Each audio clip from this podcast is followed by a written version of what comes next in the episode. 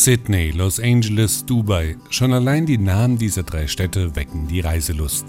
Und ein Mann in einem kleinen Ort im Fichtelgebirge schafft es mit einer ungewöhnlichen Sammlung von Schildern, dieses Fernweh zu erzeugen. Mein Name ist Klaus Beer, ich bin Reisedokumentarfilmer, Weltenbummler und Initiator des Fernwehparks Science of Fame und wir befinden uns hier im Markt Oberkotzau vor der Panoramakulisse des neuen Fernwehparks. Ich habe mich mit Klaus Beer zu einer Reise durch den Fernwehpark getroffen. Sie hören eine Folge der Audio Travels mit Henry Barchet. Klaus Beer empfängt mich auf den Stufen eines kleinen Amphitheaters.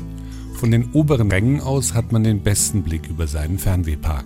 Im Moment sehen wir erst einmal eine Panorama-Schilderkulisse, in dem man mit Blick auf die Schilder schon mal im Kopfkino sich wegträumen kann.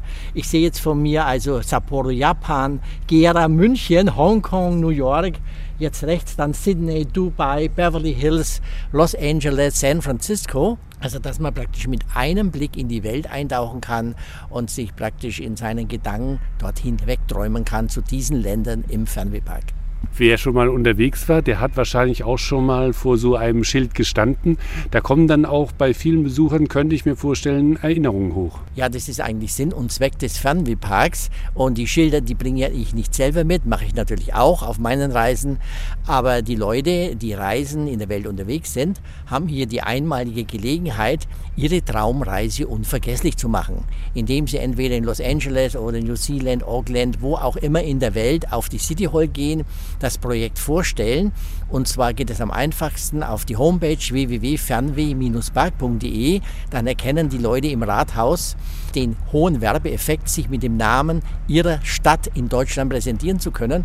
Und dann bekommen die Leute, die Reisenden, sicher und ganz schnell ein Schild. Und dann setzen Sie sich mit mir in Verbindung.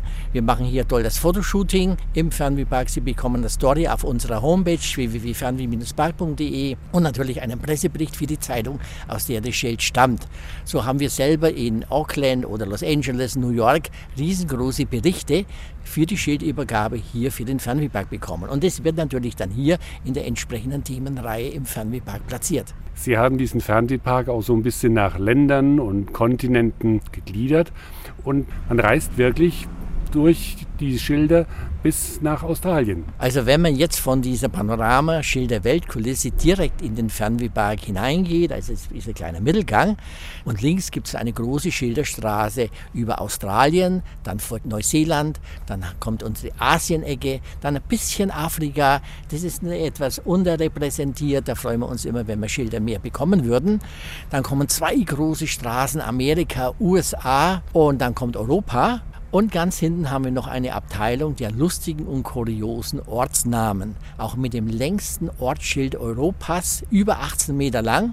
Das habe ich damals in der Fernsehserie Willkommen bei Carmen Nebel von Ross Anthony, dem Schlagersänger, bekommen, aus seiner Heimatstadt in Wales. Übrigens mit einem unaussprechlichen Namen, aber ich habe mir sagen lassen, es gibt einen TV-Mann, einen Wettermann in diesem, in diesem Ort, der kann das runterrasseln ohne Ende.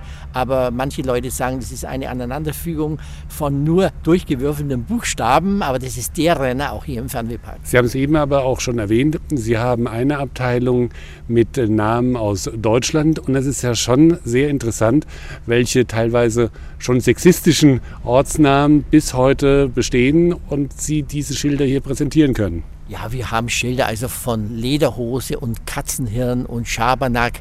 Dann haben auch Himmelgarten, Himmelstür, zwischendurch Fegefeuer und dann entscheidet sich, war der Mensch gut, kommt er nach oben und dann drunter er bringt dann das Schild Hölle oder er kommt dann in die Hölle.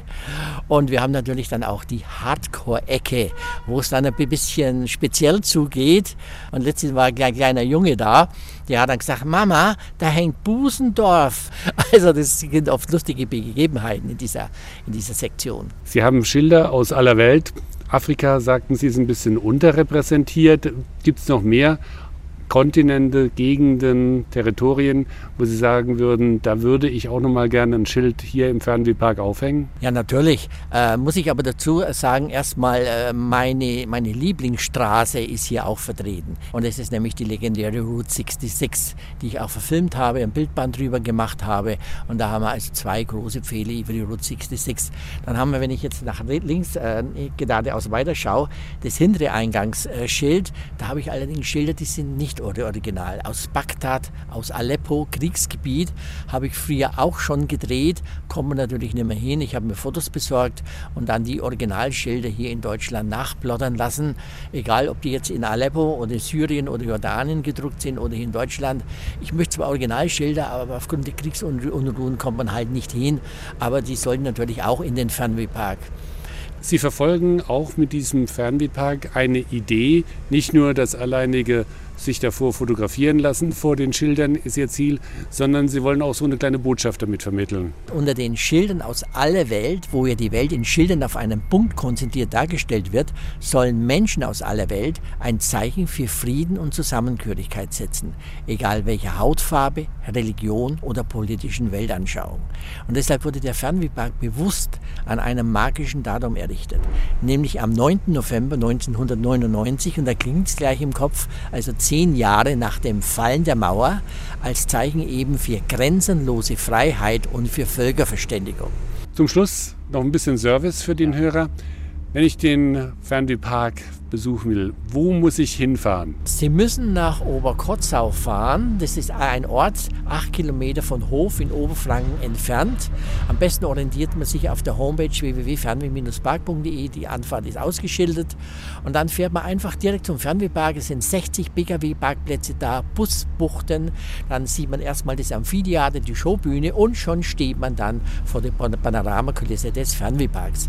Der Fernwehpark ist rund um die Uhr bei freiem Eintritt zu besichtigen. Es gibt auch gerne Führungen, weil viele Leute sagen, nach so einer Führung sehe ich das Projekt ja mit ganz anderen Augen.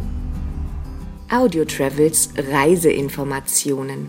Der Fernwehpark ist am besten über die Autobahn A9 und dann über die Bundesstraße 289 zu erreichen.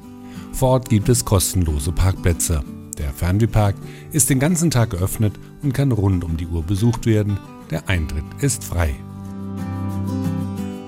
Sie hörten eine Folge der Audio Travels mit Henry Barchet. Die Episoden der Audio Travels sind auf iHeartRadio, Spotify, iTunes, Radio Public und mehr als 20 weiteren Streaming-Plattformen zu hören.